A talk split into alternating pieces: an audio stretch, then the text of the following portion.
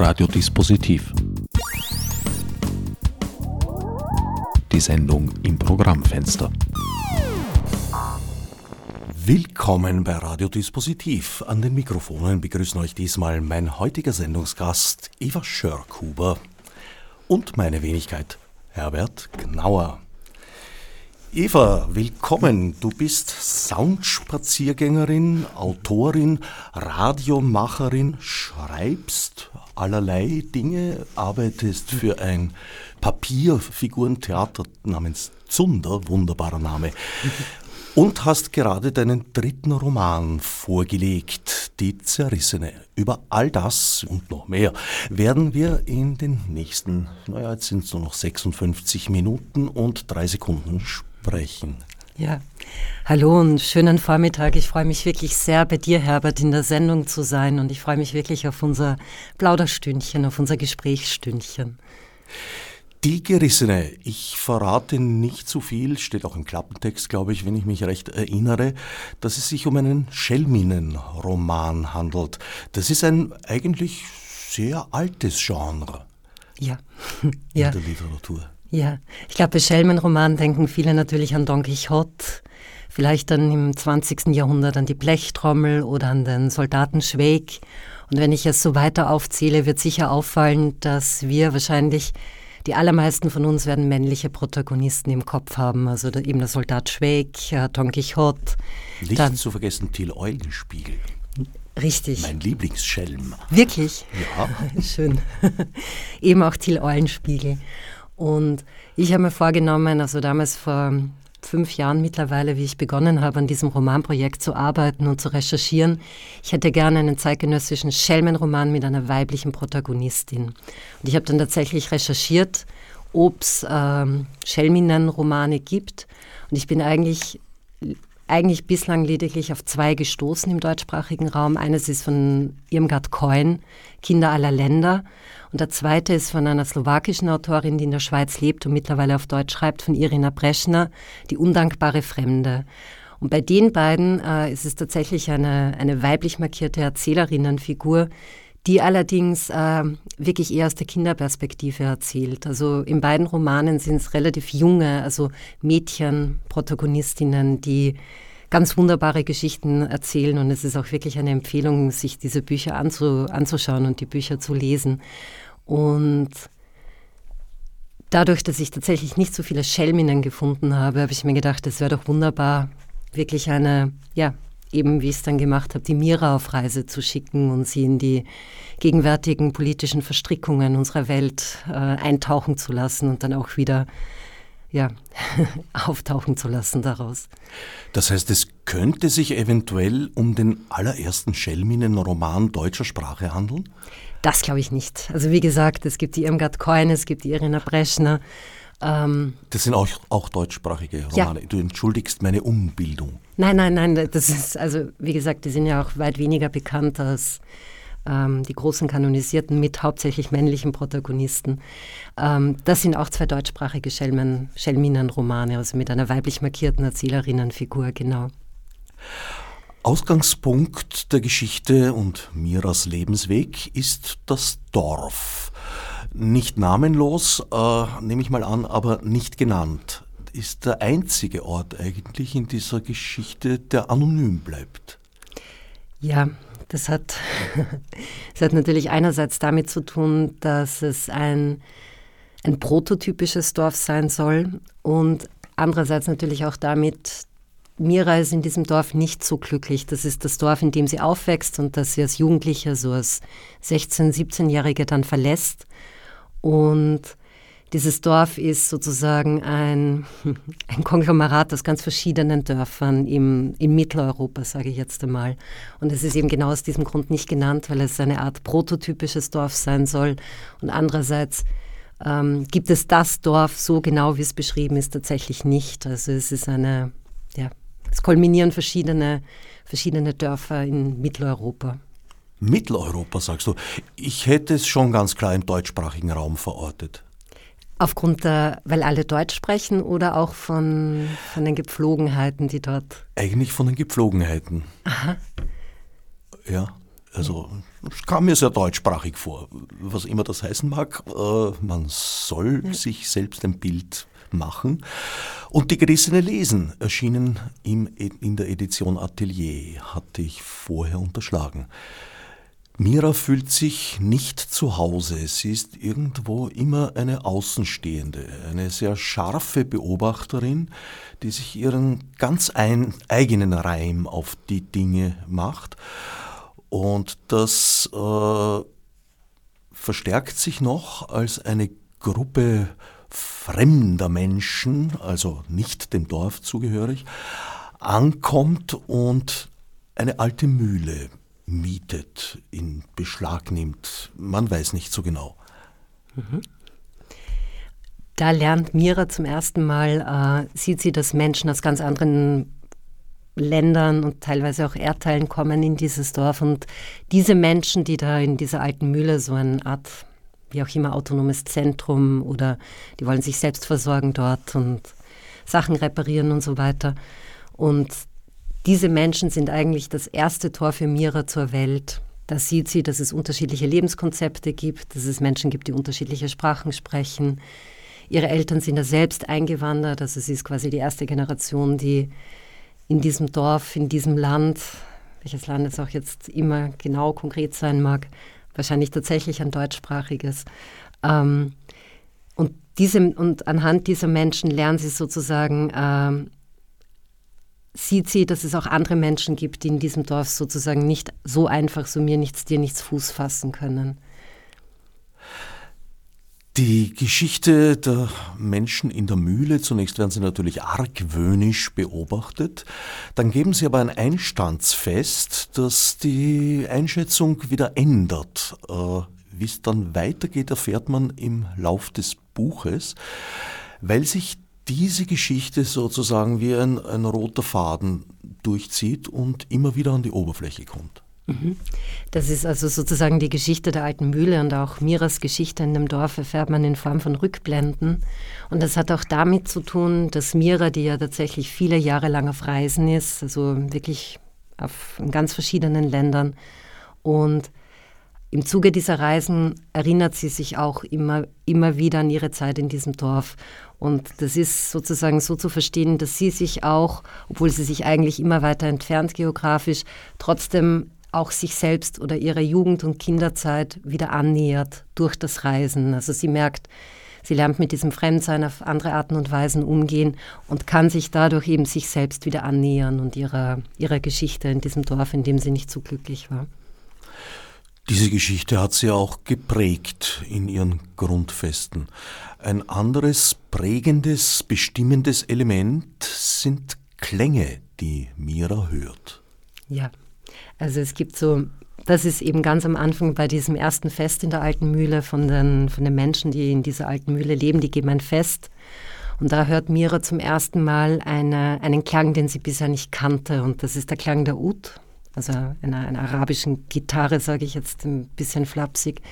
Und Mira erkennt in dieser fremden Seite eine Seite, die sie in sich selbst trägt. Also sie hat das Gefühl, es gibt in ihr etwas, das immer wieder zu herausragt, also nicht im Sinne von herausragend, nicht im Sinne von Exzellenz, sondern etwas, das immer im Weg ist. Also sie kann sich nicht so sang- und klanglos sozusagen buchstäblich eingliedern in eine Gemeinschaft, sondern immer ist irgendetwas falsch oder fremd oder zu viel oder zu wenig. Und bei diesem Klang dieser Seite beginnt sie zum ersten Mal so diese Assoziation zu begreifen, dass es in ihr auch so eine Seite gibt, die zu schwingen beginnt. Die sie zunächst gar nicht als angenehm wahrnimmt, eigentlich als Irritation. Ja, vor allem als störend, weil aufgrund dieser Seite kann sie sich nicht eben sang- und klanglos eingliedern in eine Gemeinschaft. Also sie empfindet das als störend, als widerspenstig. Sie möchte diese Seite auch verschweigen. Was dazu führt, dass sie die Flucht antritt. Und zwar sehr früh. Also sie ist noch gar nicht volljährig und fährt einfach so nach Marseille. Ja. sie macht sich auf den Weg, steigt zuerst in den Zug. Sie hatte natürlich Sie war noch nie außerhalb dieses Landes oder wahrscheinlich auch nicht außerhalb dieses Dorfes und sie begibt sich dann nach Marseille und hat Glück.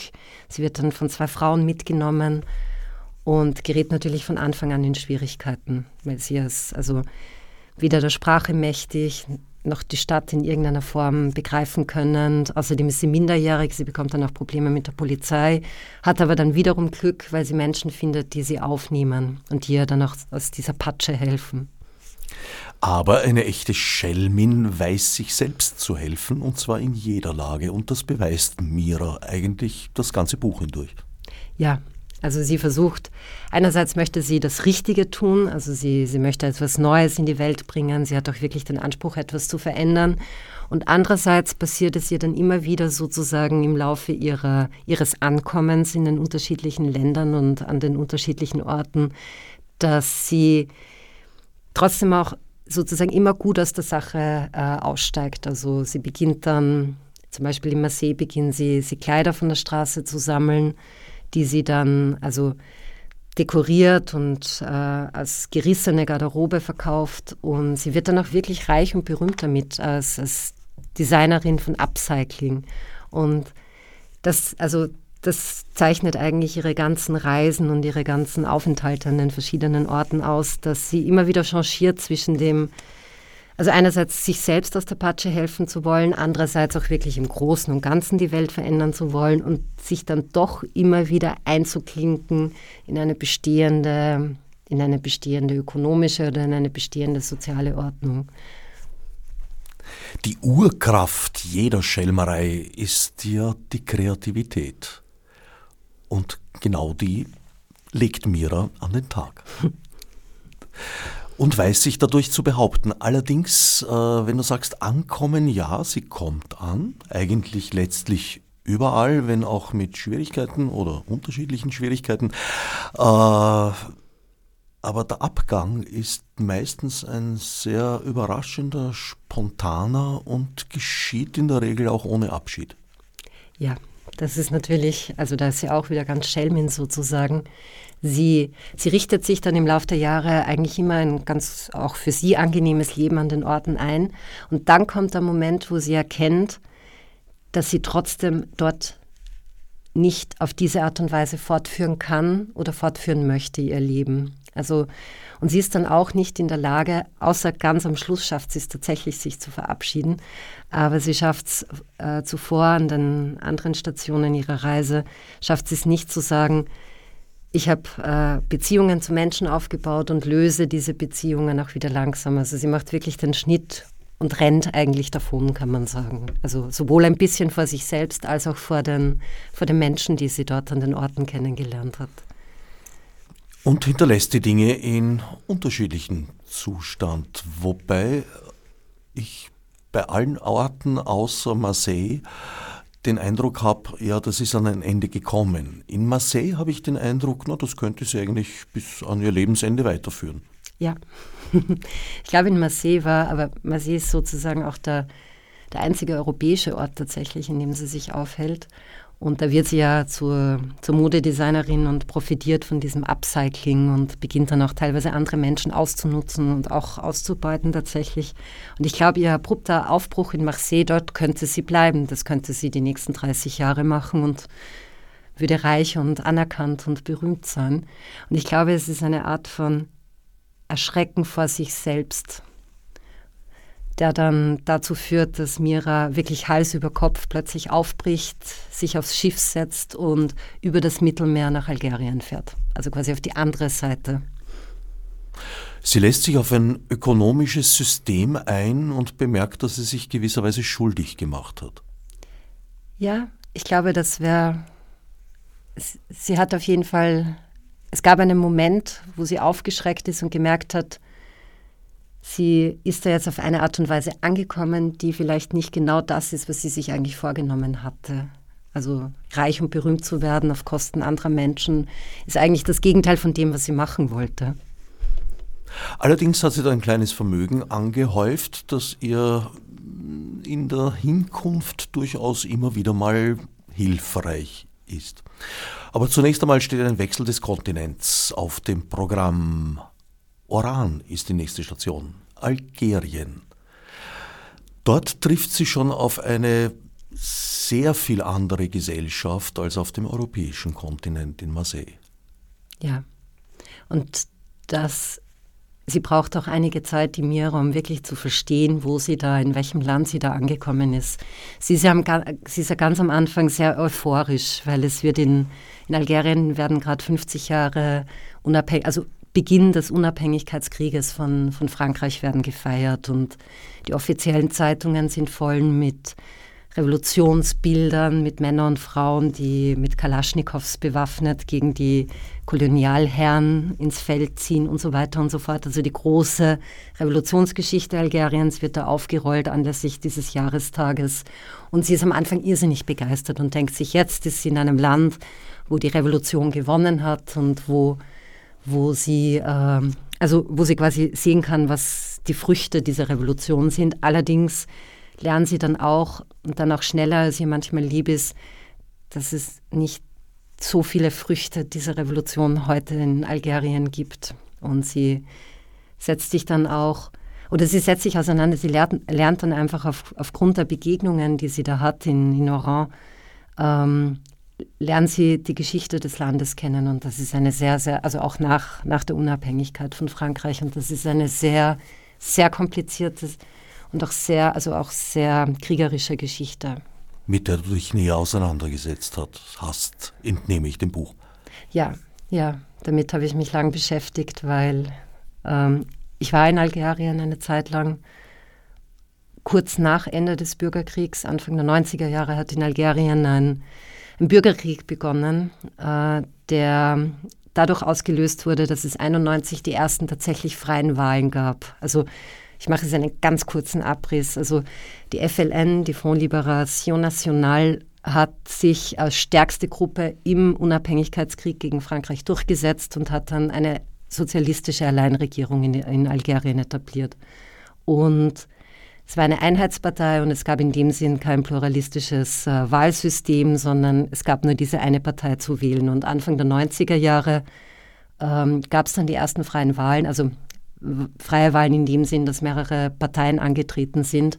Und bei diesen Wahlen hat, eine, hat der politische Arm einer salafistischen äh, Gruppe gewonnen, die sogenannte FIS woraufhin dann das Militär, das in Algerien sehr mächtig geblieben ist, aufgrund auch dieser Geschichte und aufgrund dieser, dieser Unabhängigkeitskriegsgeschichte, hat dieses Militär dann geputscht, was zu einem über zehn Jahre dauernden Bürgerkrieg geführt hat, Bürger- und Bürgerinnenkrieg geführt hat, der sehr, sehr, also sehr, sehr blutig war. Es gab Verschleppungen, es gab äh, ganz, ganz schlimme Massaker auf beiden Seiten, also auf, auf Seiten der Salafisten, aber auch auf Seite des algerischen Militärs. Und ich war dann Anfang der 2000er Jahre eine Zeit lang in Algerien und habe ein bisschen gelesen, bevor ich dorthin gereist bin, aber vor Ort dann tatsächlich noch einmal zu sehen, was diese Geschichte mit diesem Land gemacht hat, ist noch einmal eine andere Sache. Und dieses Kennenlernen oder dieses Eintauchen in eine wirklich, wirklich sehr komplizierte Geschichte, die wir jetzt, mit der wir hier in Österreich oder in Deutschland gar nicht so oft konfrontiert werden, ist wirklich sehr, sehr beeindruckend. Und diesen Weg macht die Mira auch. Natürlich ein bisschen geraffter und ähm, aber das ist auch ihre Art und Weise, wie sie, wie sie dieses Land kennenlernt und die bis heute bestehenden Widersprüche. Die Geschichte Algeriens hat auch sehr viel immer wieder zu tun bis in heutige Tage, eigentlich mit Erfordernissen und Gegebenheiten der französischen Innenpolitik. Ja, das ist natürlich, also diese dieser Dekolonialisierungsprozess ist ja natürlich äh, bei weitem nicht abgeschlossen. Es ist auch, es gibt immer noch diese Ölreserven, es gibt immer noch diese Verträge mit Frankreich, die quasi ein Vorkaufsrecht auf, diese, auf dieses algerische Öl haben und so weiter. Es gibt, es gibt dann natürlich auch das, das ganze ähm, Migrationsregime, die, also ja, natürlich, also es sind postkoloniale Verhältnisse nach wie vor. Wenn ich dich kurz auf dünnes Eis führen darf, wie würdest du die heutige Situation in Algerien beurteilen? Es war ja eigentlich äh, der Hoffnungspunkt des arabischen Frühlings schlechthin. Ja.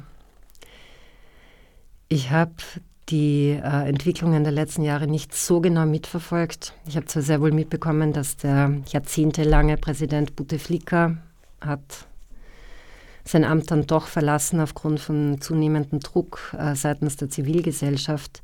Der arabische Frühling ist in Algerien tatsächlich eher im Keim erstickt worden. Also es gab zwar, es gab zwar äh, Bewegungen und es gab Demonstrationen, aber die wurden relativ schnell und ähm, ja, relativ brutal äh, in die Schranken gewiesen, wiederum von der, von der Polizei und vom Militär. Das sind einfach irrsinnig, weiterhin irrsinnig mächtige Strukturen in diesem Land. Miras Aufenthalt ist allerdings auf der Zeitachse noch vor dem arabischen Frühling angesiedelt. Genau. Auch hier muss sie eine Niederlage erleiden, die eigentlich ihr Experiment dort, ihr zunächst erfolgreiches, sehr erfolgreiches Experiment, ja an einen Schlusspunkt bringt. Ja, weil sie natürlich auch sieht, sie lernt, ähm, Mira eröffnet in, in Oran ein, ein Geschäft mit Minirocktaschen. Das steht auch im Klappentext, so viel kann ich auch verraten. Und wird in diesem Geschäft erfolgreich, allerdings auf eine ein bisschen andere Art und Weise, als sie sich das vorgestellt hat. Nichtsdestotrotz ist sie auch dort berühmt und macht gutes Geld und hat Mitstreiterinnen, die sie unterstützen und Sie beginnt dann auch kleine Feste in ihrem Laden abzuhalten mit Genehmigung seitens des Militärs und der Polizei. Die drücken da die Augen zu und so weiter. Und eines Tages lernen sie Menschen kennen, die von südlich der Sahara nach Algerien gekommen sind, um dann weiter nach Europa zu fahren über das Mittelmeer. Und die Szene, wo sie, äh, wo sie Amaru, so heißt, so heißt der Mann, den sie da kennenlernt, äh, begegnet, ist sie zunächst erstaunt, weil er so ganz, ganz ängstlich ist auf der Straße. Und es gibt, also damals gibt es auch, ähm, gibt es immer wieder Raubüberfälle auf offener Straße, vor allem nach Einbruch der Dunkelheit und so weiter. Und sie sagt zu ihm halt, naja, du wirst ja eh nicht so viel Geld eingesteckt haben, es kann dir ja nichts passieren. Und wie sie so mit ihm spricht, übersieht sie, dass er noch mit einem ganz anderen Problem konfrontiert ist, nämlich mit Rassismus. Weil er hat, ist eine Person of Color, es ist also, und sie versteht das im ersten Moment gar nicht. Und durch ihn und durch seine Freunde und Freundinnen lernt sie auch zu verstehen, dass es sehr, sehr große Unterschiede gibt in den Arten und Weisen, wie Menschen sich an bestimmten Orten aufhalten können und vor allem dürfen. Also sie ist mit Geld ausgestattet, sie ist Europäerin, sie hat diesen europäischen Pass, wohingegen Amaru und seine Freunde und Freundinnen äh, sich quasi illegalisiert in Algerien aufhalten und dort noch mit ganz, ganz anderen Schwierigkeiten konfrontiert sind als sie. Also die haben mit alltäglichem Rassismus und mit alltäglichen Übergriffen zu tun. Die werden natürlich von der Polizei gesucht, weil es gibt ja auch die Abkommen zwischen der Europäischen Union und Ländern wie eben Libyen, aber auch Marokko und Algerien, wo diese Länder Geld bekommen, um quasi die, die Menschen, die versuchen, übers Mittelmeer zu kommen, diese Schutzsuchenden fernzuhalten. Und dank Amaru und dank dieser Begegnung sozusagen lernt Mira zu verstehen, dass sie sich auf eine ganz andere Art und Weise in dieser Welt bewegen kann als eigentlich die meisten anderen Menschen. Mini-Rocktaschen bedeutet in dem Zusammenhang äh, Umhängtaschen, Handtaschen, die aus Miniröcken gefertigt sind. Jetzt sind Miniröcke in diesem Umfeld natürlich ein höchst politisches Objekt.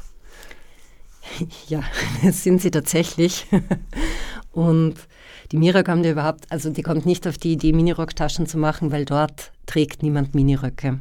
Niemand. Also alle haben die Knie bedeckt und tragen entweder lange Röcke oder lange Hosen oder Djellabas oder teilweise auch Chadors und so weiter.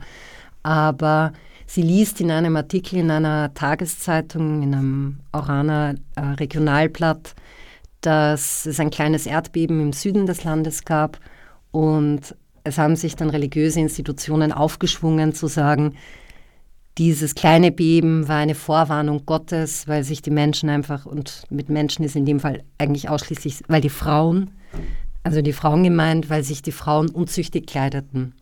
Und das ist so einerseits eine kleine, eine kleine Meldung in dieser Zeitung und andererseits gibt es in dieser Oraner Tageszeitung auch eine Glosse von einem von einem algerischen Autor, der sozusagen solche Dinge immer kommentiert. Und diese Oraner Tageszeitung gibt es wirklich und diesen, diesen Artikel gibt es auch tatsächlich wirklich und diese Klosse gibt es wirklich und der Autor, der diese politischen Klossen schreibt, ist äh, Kamel Daoud. Den gibt es auch tatsächlich, der wird in der Gerissenen ist nicht namentlich genannt. Und aufgrund äh, dieses Artikels oder vor allem auch aufgrund der Klosse, wo, wo sich darüber lustig gemacht wird, wie mächtig denn Frauen sein müssen, wenn sie jetzt ganze äh, Erdbeben auslösen können, nur aufgrund ihrer scheinbar un, also, un, also unzüchtig betrachteten Kleidung, beschließt sie eben, den Minirock unter die Menschen zu bringen. Das ist aber allerdings natürlich in einem Land wie in Algerien ist nicht so leicht. Und sie beschließt, diese Taschen zu machen. Doch was tun die Menschen? Die kaufen diese Taschen, die finden sie auch schön. Allerdings äh, tragen sie diese Taschen nicht in der Öffentlichkeit. Und das ist eben nicht das, was Mira wollte, weil Mira wollte natürlich ein Zeichen setzen und wieder mal die Freiheit unter die Menschen bringen und etwas Neues in Umlauf und so weiter. Aber naja. Es funktioniert nicht einmal in dieser versteckten, verklausulierten Art, in der der Minirock äh, ja aller dieser sexuellen, aufreizenden Konnotation eigentlich entzogen ist. Allein das Objekt ist dermaßen anstoßerregend, dass sich ihre Kunden und Kundinnen ja nicht trauen, das in der Öffentlichkeit zu tragen. Es ist ein bisschen, habe ich mich erinnert gefühlt, an die kalvinistische Gesellschaft in, in, in Zürich, vor allem im 19. Jahrhundert, als die reichen, auch vorher schon, glaube ich, äh, als reiche Bürger Frauen durchaus ihren Schmuck hatten und ihre schönen Kleider, indes aber nur alleine daheim bei zugezogenen Vorhängen tragen konnten. Mhm. Mir gefällt der Vergleich insofern irrsinnig gut, weil diese, also diese Minirocktaschen ja natürlich auch so was sind wie ein schmutziges Geheimnis. Und schmutzig insofern oder weil es gibt diese Sehnsucht nach Europa, also vor allem nach diesen Jahren des Bürgerkriegs, also viele Menschen brechen ja auch auf, weil die Lebenssituation einfach also wirklich sehr kompliziert und lebensgefährlich und lebensbedrohlich ist. Und es gibt quasi diese, es gibt diese Sehnsucht nach diesen europäischen Sachen und da gehören diese Minirocktaschen und so weiter auch dazu. Und auf der anderen Seite ist es natürlich der algerischen Geschichte mit dem ganzen Unabhängigkeitskrieg und so weiter inhärent, dass es eine starke, zumindest vordergründige Ablehnung von Europa gibt. Wie gesagt, oder wie du ja auch angesprochen hast, es gibt ja weiterhin die Backeleien mit Frankreich, es gibt diese Abkommen mit der Europäischen Union, was die Grenzregime und so weiter anbelangt. Aber es ist sowas, diese Sehnsucht nach diesem europäischen Minirock ist sozusagen auch ein bisschen ein ein schmutziges Geheimnis vielleicht und vielleicht aber eben auch genauso wie mit dem Schmuck etwas, das ich mir leiste, das ich aber nicht traue, auf offener Straße zu tragen, weil es auf ganz unterschiedlichen Ebenen eben anstößig sein könnte. Der Kolonialismus hat in meiner Beobachtung eigentlich immer sehr paradoxe Situationen heraufbeschworen, und zwar sowohl in den kolonisierten Ländern als auch in den kolonisierenden an denen wir äh, bis heute nagen. Ja, ja, ja. auf jeden Fall, ja. Und, es ist nicht leichter geworden, habe ich den Eindruck. Es ist in manchen Gegenden sogar weit drückender als vor 50 Jahren. Aber vielleicht ist das nur meine eurozentristische Sicht. Ja, das ist vielleicht genau dieser europäische Fokus auch auf, auf, auf die Länder und vor allem, ich denke auch durch die Globalisierung, also durch die zunehmenden äh, Verflechtungen und auch Abhängigkeiten innerhalb dessen, was wir Weltmarkt oder globalen Markt nennen. Ja. Mira nähert sich neuen Umgebungen und Situationen eigentlich in einer Art touristischen Naivität, die sie aber dann recht schnell ablegt.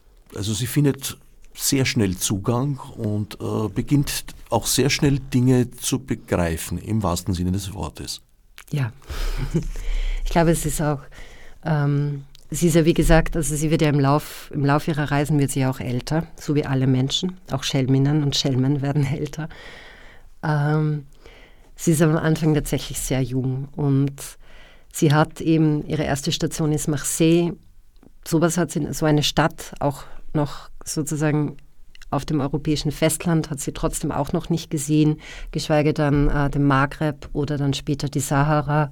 Und Havanna ist noch einmal eine ganz, ganz eigene Welt. Und ich glaube, sie, sie hat sich vorher nicht allzu viel Gedanken gemacht oder nicht allzu viel recherchiert, was sie dort erwarten wird. Und deswegen ist auch dieser, dieser ja, einerseits sehr offene und andererseits natürlich auch etwas naive Zugang möglich ihrerseits.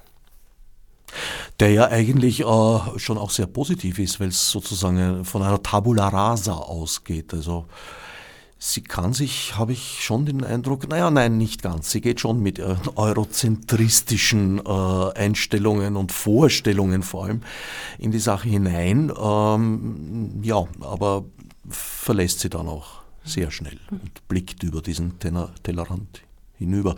Sie macht eine Entwicklung durch im Lauf des Buches. Definitiv. Ja, das ist tatsächlich ein heikler Punkt, gerade bei Schelmen-Romanen, diese Entwicklung. Und das mit, äh, mit der Eurozentri äh, eurozentristischen Perspektive, die sie tatsächlich ja auch also verkörpert und auch verinnerlicht hat und die sie dann auch anwendet. Also sie für mich als Autorin, die Mira dabei zu begleiten, wie sie die langsam ablegt und wie sie ihre Etappen macht, um, um sich ihrer eigenen Perspektive auch gewahr zu werden. Ähm, war ein irrsinnig schöner Prozess, sie wirklich tatsächlich auch dabei zu begleiten. Und ich glaube, das ist vor allem das, was, was ich jetzt sagen würde, was der Hauptaspekt ihrer Entwicklung ist. Also es ist einerseits, sie lernt zu verstehen, wie eben in diesem Beispiel mit dem Amaru, dass sie einfach bislang nicht daran gedacht hat, dass sie sich auf ganz andere Arten und Weisen, auf privilegierte Arten und Weisen durch die Welt bewegen kann, im Gegensatz zu den meisten anderen Menschen. Das ist etwas, was sie lernen muss, was sie vorher nicht wahrgenommen hat. Oder es gibt auch mehrere solche äh, Erkenntnismomente im Laufe, ihrer, im Laufe ihrer Reisen und ihrer Aufenthalte. Und das ist sozusagen wichtig und es war auch sehr schön, sie dabei zu begleiten, diesen Prozess zu machen. Also diesen Wahrnehmungsprozess und diesen Zugangsprozess einerseits zu, zu den Orten, an denen sie sich befindet, aber andererseits eben auch zu sich selbst. Und dadurch, dass sie auch sukzessive mehr Zugang zu sich selbst findet, findet sie auch sukzessive mehr Zugang zu anderen Menschen, also jetzt zu konkreten Beziehungspersonen. Also sie lässt sich schrittweise immer mehr auf andere Menschen ein, so wie sie sich auch schrittweise immer mehr darauf einlässt, dass sie bestimmte einfach ähm, Vorstellungen, ohne dass sie diese Vorstellungen genau reflektieren könnte, von bestimmten Orten hat, was eben dieser, also auch ihrer Sozialisierung als Europäerin und so weiter geschuldet ist. Na, manches kann sie schon durchaus auch verbalisieren. Sie ist eigentlich beständig auf der Suche nach Revolutionen und nach Spuren von Revolutionen und am liebsten nach noch lebendigen Revolutionen. Genau. Wobei auch ihre Vorstellung von Revolutionen natürlich eine sehr, wirklich auch eurozentristisch geprägte ist. Es gibt quasi den Helden oder die Heldin der Revolution und Sie imaginiert sich auch selbst immer wieder so am, an der Spitze eines Demonstrationszuges mit einer von ihr entworfenen Fahne und so weiter. Und sie schreitet da voran in eine bessere Zukunft und lernt aber eben auch in diesem Fall, dass erstens der Ausgang von Revolutionen sehr, sehr, sehr komplexe Sachen sind und vor allem lernt sie auch dann am Schluss, vor allem in, in, in Kuba, dass eine Revolution und das ist ja auch tatsächlich so, eine Revolution ist ja niemals eine Sache von einer einzigen Gruppe oder von ein paar wenigen Menschen. Also am Anfang jeder Revolution steht ja ein breites soziales Geflecht aus ganz unterschiedlichen, auch widersprüchlichen Gruppierungen und so weiter. Das gilt für die kubanische Revolution, das gilt auch für die russische Revolution. Das galt auch für die algerische Revolution ganz konkret. Also die FLN war nicht die einzige Partei, die gegen Frankreich gekämpft hat. Da gab es ganz, ganz unterschiedliche Gruppierungen. Und am Schluss lernt Mira eben auch, dass diese Vorstellung von Revolution, wie eine Revolution gemacht wird, eben auch nicht unbedingt der, der Wirklichkeit entspricht. In Oran Orange scheitert Mira abermals, aber im Unterschied zu Marseille eigentlich nicht an sich selbst und ihrer Naivität, sondern an den Umständen. Wie und was genau wollen wir den künftigen Lesern und Leserinnen, die jetzt noch Hörer und Hörerinnen sind, überlassen. Auf jeden Fall scheitert sie in einer Art und Weise, dass es nur folgerichtig erscheint, dass ihr nächster Weg sie in die Wüste führt. Ja, und auch da wieder, sie stellt sich vor, sie kann ganz alleine mit, ähm, mit dem Jeep, den sie sich gemietet hat, einfach in die Wüste fahren. Das funktioniert nicht so gut, weil es äh, einerseits ist Algerien ist kein touristisches Land, abgesehen von der Wüste. Also in der Wüste gibt es sozusagen sowas, was, was wir als Tourismus kennen, mit äh, schönen malerischen Dünen und Hotels und so weiter. Und deswegen kommt es, also gibt es einerseits natürlich auch eine Art touristischen Markt für Wüstentouren und in dem es äh, der einzige touristische Markt ist in Algerien, ist der auch gut sozusagen, ähm, wird er auch gut bewacht. Und andererseits kommen immer wieder ähm, Entführungen in der Wüste vor, in der algerischen Wüste, von eben Touristen und Touristinnengruppen. Und deswegen muss Mira dann auch gleich einmal lernen, dass sie nicht alleine in die Wüste fahren darf, sondern sich einer geführten Wüstentour anschließen muss, für die sie dann auch eine schöne Menge Geld ausgeben muss, was ja für Mira kein Problem ist, aber sie ärgert sich trotzdem. Und sie versucht dann äh, auch aus dieser Reisegruppe auszubrechen, und äh, besticht dann äh, Fahrer, die dann mit ihr tatsächlich äh, an, in den Osten fahren, an die, an die libysche Grenze. Und dort hätte sie sich eigentlich gedacht, dass sie mit ihnen über die Grenze fahren kann, aber sie sagen, nein, das ist viel zu gefährlich. Also einerseits für sie, andererseits auch für Mira selbst, also für die, für die Fahrer selbst und andererseits auch für Mira. Und deswegen wird sie dann zurückgelassen im Osten der Wüste ein Freundschaftsbruch eigentlich in diesem Moment. Ja, und auch ein, also ein Vertrauensbruch natürlich. Andererseits glaube ich nicht, dass Mira realistische Vorstellungen davon hat, was es bedeuten würde, wenn sie quasi über die libysche Grenze, über die algerisch-libysche Grenze geschleppt werden würde, weil es wäre ja ein, sie würde also quasi, also ohne, ohne Reisedokumente, ohne Visum einreich, einreisen, weil ein Visum für Libyen damals war nicht so leicht zu bekommen. Ja. Tja, die Geschichte wäre wohl anders weitergegangen, wenn es ihr gelungen wäre. So bleibt sie in Algerien und findet sich auch in diesem sehr von, ihrem, von ihrer Herkunft unterschiedlichen Umfeld dennoch einen Zugang und ein, einen Weg und ein Ziel. Ja, das Ziel liegt eben nicht im Osten dann, sondern im Westen, also im äh, äußersten Westen von, vom algerischen Staatsgebiet, also im Südwesten da gibt es äh, einerseits die Stadt Tindouf und andererseits gibt es dort wirklich ganz, äh, ganz knapp an der algerisch-marokkanischen Grenze gibt ein UNHCR-Camp und das gibt es schon seit Jahrzehnten. Und dort leben äh, Sahauri, also Menschen, die gemeinsam mit der Polisario oder sind auch Polisario-Kämpfer und Kämpferinnen dabei. Das sind Menschen, die das Gebiet Westsahara für sich in Anspruch nehmen wollten. Es gab bewaffnete Konflikte, vor allem in den 70er Jahren. Es sind dann immer wieder auch bewaffnete Konflikte auf, äh, aufgeflammt, aber im Endeffekt leben in diesem, in diesem Camp, ähm, leben äh, 30, 40.000 Menschen, also in, der Größe einer, einer für österreichische Verhältnisse fast sehr kleinen, mittleren Stadt, leben dort seit Jahrzehnten, also mit, mittlerweile in der dritten Generation in diesem in diesem ähm, Provisorium, in diesem, in diesem Camp, in diesem UNHCR-Camp. Auch diese Realität hast du erlebt auf deinen Reisen? Ja, ich habe tatsächlich äh, diese, dieses, dieses Camp besucht und habe eben, dort, hab, hab eben dort auch gesehen, ähm, also man muss sich das wirklich vorstellen wie ein, es ist, klingt paradox, wie ein permanentes Provisorium. Also stehen Zelte, also manche Menschen wohnen noch in Zelten, manche haben sich aus den sonnengebrannten äh, Torfziegeln, also Lehmhütten gebaut. Aber es ist alles, also es gibt keine befestigten Straßen dort. Es gibt jetzt überhaupt nicht das, was wir unter äh, Straßennetz oder so für eine, für eine Stadt oder so verstehen würden. Es, sind, es ist alles unbefestigt. Es gibt äh, sehr gut ausgestattete Krankenhäuser aufgrund der internationalen Hilfe. Es gibt ähm, sehr gut ausgestattete Schulen. Viele der Menschen, die dort leben, können auch sowas wie Auslandsaufenthalte in Europa machen oder auch in, ähm, in Nordamerika. Aber sie müssen immer wieder zurück. Und das heißt, niemand, niemand weiß, also die Menschen, die dort leben, wissen nicht, wie lange sie dort in diesem Camp noch bleiben werden.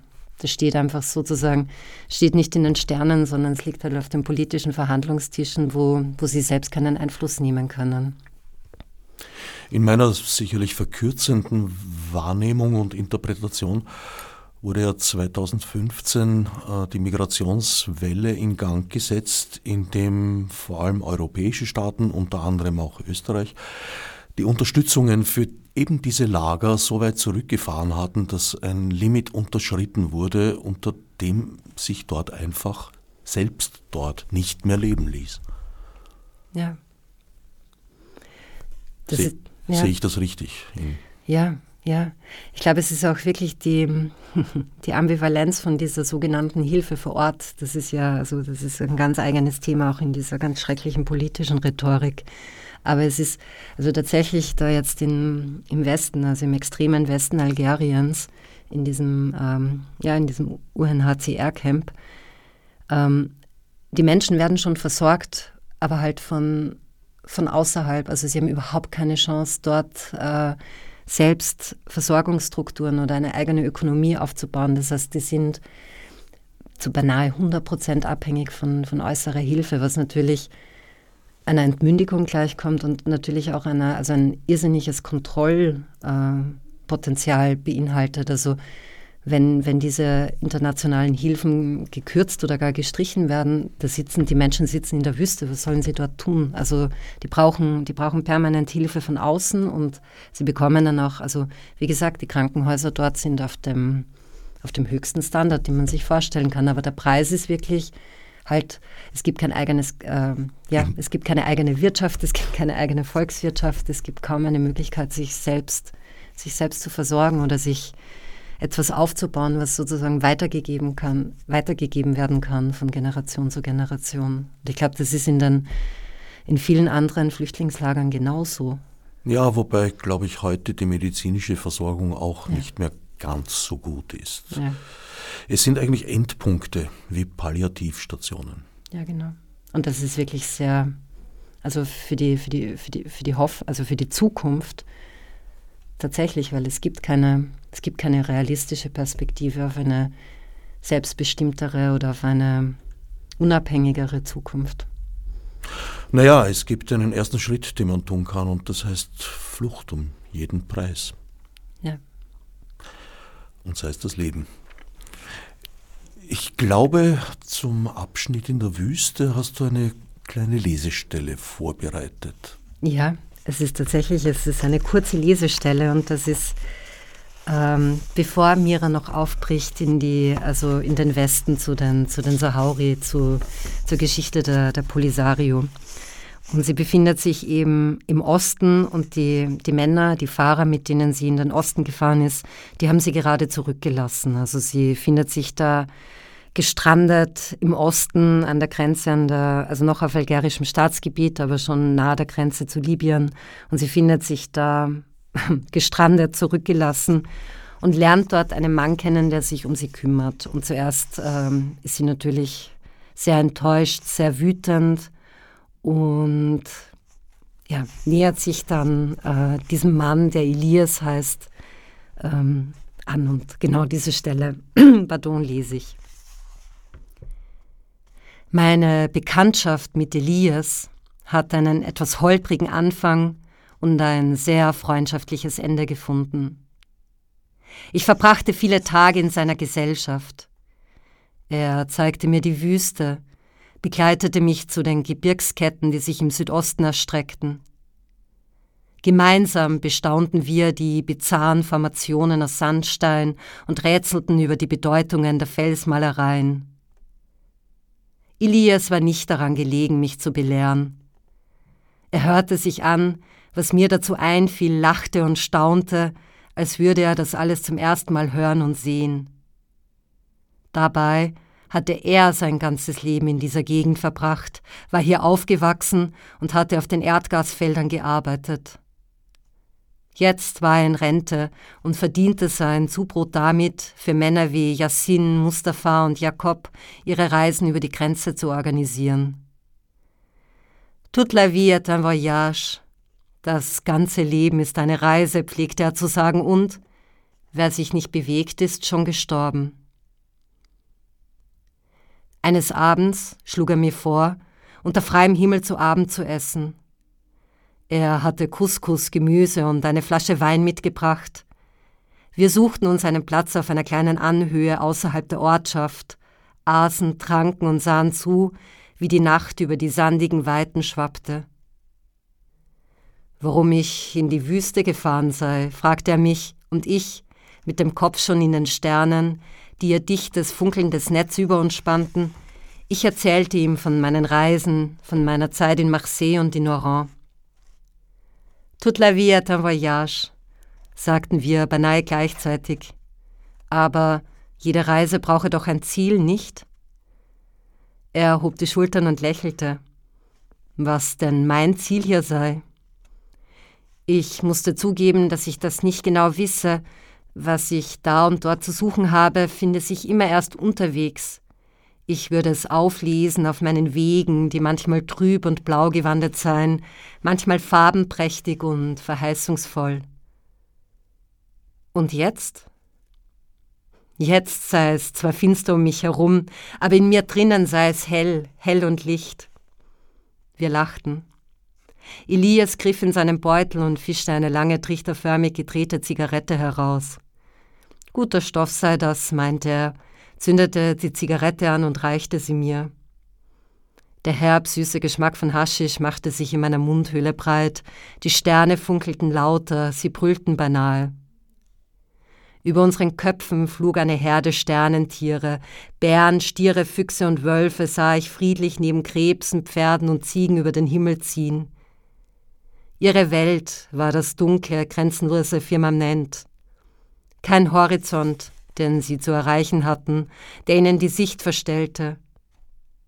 So hatte ich mir die Wüste vorgestellt, eine endlose, gleißende Weite, nur waren jeden meiner Schritte hier enge Grenzen gesetzt. Wenn ich mich in einen Sternenvogel verwandelte, dann könnte ich auf, auf und davon fliegen, auf meinen Schwingen würde ich die Menschen tragen, fort, fort würde ich sie bringen, sie in Umlaufbahnen entheben und etwas Neues in die Welt bringen. Die Sterne, sie hallen wieder, sagte Elias, obwohl es dort oben keine Wände gibt. Es muss die Erde sein, die sie klingen lässt, murmelte ich und er. Ja, unsere Köpfe und Herzen sind es, in denen die Sterne ihren Widerhall finden. Eva Schörkhuber, Die Gerissene, erschienen in der Edition Atelier. In Oran scheitert Mira eigentlich an der Obrigkeit. Hier in der Wüste scheitert sie eigentlich daran, dass ihre Basis sie verlässt, in dem Moment, in dem Mira die Dinge über den Kopf zu wachsen beginnen. Ja. Also ein Scheitern von unten quasi. Sie verliert den Boden unter den Füßen in mehrfachem Sinn. Ja, genau. Das ist sehr schön formuliert. Das gefällt mir sehr. ja. Sie stellt sich hervor, dass sie äh, den Menschen in diesem UNHCR-Camp so etwas wie Zukunft bringen kann, was natürlich ähm, maßlos übertrieben und auch äh, eine überzogene Vorstellung ist. Und sie versucht das in einem Art symbolischen Akt äh, zu praktizieren. Und dieser symbolische Akt gefällt den Mitgliedern der internationalen äh, Hilf Hilfsteams und äh, gefällt den internationalen Besuchern und Besucherinnen. Nur die Menschen, die tatsächlich dort leben, können natürlich mit einem symbolischen Akt ähm, nicht so viel anfangen. Und da verliert sie tatsächlich auch die Menschen, die sie erreichen wo wollte, erreicht sie schlicht und einfach nicht. Sie erreicht sozusagen ihresgleichen, aber nicht die Menschen, mit denen sie eigentlich gerne zu tun gehabt hätte. Und abermals muss sie erkennen, äh, dass gut gemeint oftmals das Gegenteil von gut ist. Ja. Diesmal führt der Weg sie nach Havanna, wo sie sich wiederum in touristischer Naivität erhofft, eine noch lebendige oder zumindest unter der Decke lebendige, ein wenig brodelnde Revolution anzutreffen. Dem ist nicht ganz so. Nein, dem ist also eben ganz und gar nicht so. Sie kommt noch dazu, zu dem Zeitpunkt, wo der, der große Revolutionsführer, ähm, der Maximo Lider, gestorben ist und es herrscht eine ähm, zehntägige, glaube ich, Staatstrauer, während der nicht getrunken, nicht getanzt und nicht musiziert werden darf. Also sie erfährt nichts von dem, was sie sich quasi vorgestellt hat. Es gibt keine, es gibt keine tanzende, singende und trinkende Stadt. Es ist eine Art Totenstille. Und wie sie dann auch merkt, ähm, also erstens ist ähm, also die Verkörperung der kubanischen Revolution verstorben. Und andererseits merkt sie dann auch relativ schnell, dass es mit dieser lebendigen Revolution, also dass es die Habaneros und Habaneras hm, nicht ganz so sehen, dass diese Revolution noch in irgendeiner Form lebendig sei. Ja. Wobei diese Sicht in, in Europa schon auch wahrzunehmen war, äh, nicht zuletzt aufgrund der amerikanischen Propaganda. ja, das stimmt. ja, ja. Wie das ausgeht, wollen wir jetzt offen lassen. Das Einzige, äh, es endet mit einem Abschied diesmal. Und das ist eine Entwicklung von Mira, glaube ich zumindest zu erkennen. Was sagst du als ihre Schöpferin? Ja, Schöpferin, also ich würde ja gar nicht sagen, dass ich ihre Schöpferin sei. Also es ist eine Figur, die ist aufgedacht und ich habe sie begleitet. Ich bin ja nicht, also ich bin nicht ihre Herrin, ich bin nicht die Herrin von Mira. Die hat unter meiner Hand oft Dinge getrieben und gesagt und getan, die mich wirklich sehr überrascht haben. Aber ich glaube auch, dass äh, dieser Abschied, den sie tatsächlich nimmt, tatsächlich ein Fortschritt ist. Auch ein Ausdruck davon, dass sie näher zu sich gekommen ist und aber auch Menschen näher an sich herangelassen hat. Da auch die Möglichkeit einer Freundinnenschaft. Es ist also ein mutiger Schritt, sich diesmal nicht davon zu stehlen. Ich finde ja, ich finde, da, da ist sie mutiger als zuvor, ja. Insofern eigentlich ein positiver Schluss, der noch dazu die Möglichkeit für Folgeromane eröffnet. Ja, das würde er. Mal sehen. Wir werden sehen. Das wiederum ist wohl von deiner Entwicklung abhängig. So ist es. Nicht nur Mira, auch du bist eigentlich ein zutiefst politischer Mensch, äh, was sich schon darin manifestiert, dass du Redaktionsmitglied von Politisch Schreiben bist. Worum geht es denn da so? Ja, also politisch Schreiben, PS, wir sind, wir sind ein Redaktionskollektiv und ein, ein literarisches Netzwerk. Also jetzt mal so, und Redaktionskollektiv heißt, einmal im Jahr erscheint eine Ausgabe unserer Zeitschrift, Print und ähm, online. Und wir beschäftigen uns in der Zeitschrift einerseits in einem Thementeil mit Aspekten des Literaturbetriebs, also mit Zugangsmechanismen, mit Ausgrenzungsmechanismen, Dinge, die oft stillschweigend einfach in dieses scheinbar freie Spiel der Kräfte, in diesem Betrieb, in diesen Kunstbetrieben und so weiter ausgeblendet werden. Und dann gibt es noch einen literarischen Teil, da gibt es eine Ausschreibung und da, da reichen, also wir freuen uns über Einreichungen, die dann ausgewählt in einem sehr langen und sehr sorgfältigen Auswahlprozess dann äh, präsentiert werden in den jeweiligen Ausgaben der Zeitschrift. Wie und wo findet man euch denn? Man findet uns ganz einfach online. Es sind alle Ausgaben online unter also ähm, politischschreiben.net ganz einfach online und man kann dort auch über die Homepage die Zeitschriften bestellen und die Zeitschriften werden äh, bei Veranstaltungen verkauft. Und ich mache jetzt ganz kurz Werbung, es gibt, es ist eh noch lang hin und wir wissen nicht, ob es stattfinden kann, aber am 11. Februar im Literaturhaus Wien machen wir ein Werkstattgespräch zu unserer neuen Ausgabe, die dann im Oktober 2022 erscheinen wird. Da kann man zum Beispiel auch Hefte kaufen und uns kennenlernen oder also wirklich einen Großteil der Redaktion kennenlernen. Das zweite bereits angesprochene Projekt ist das Papiertheater Zunder. Ja, das ist auch. ja, das Papiertheater Zunder. Wir sind auch wirklich stolz. Wir, wir lieben unseren Namen. Es ist, ein, ist ebenfalls ein Kollektiv und wir haben uns eigentlich gegründet äh, anlässlich der ähm, Wienwoche 2018.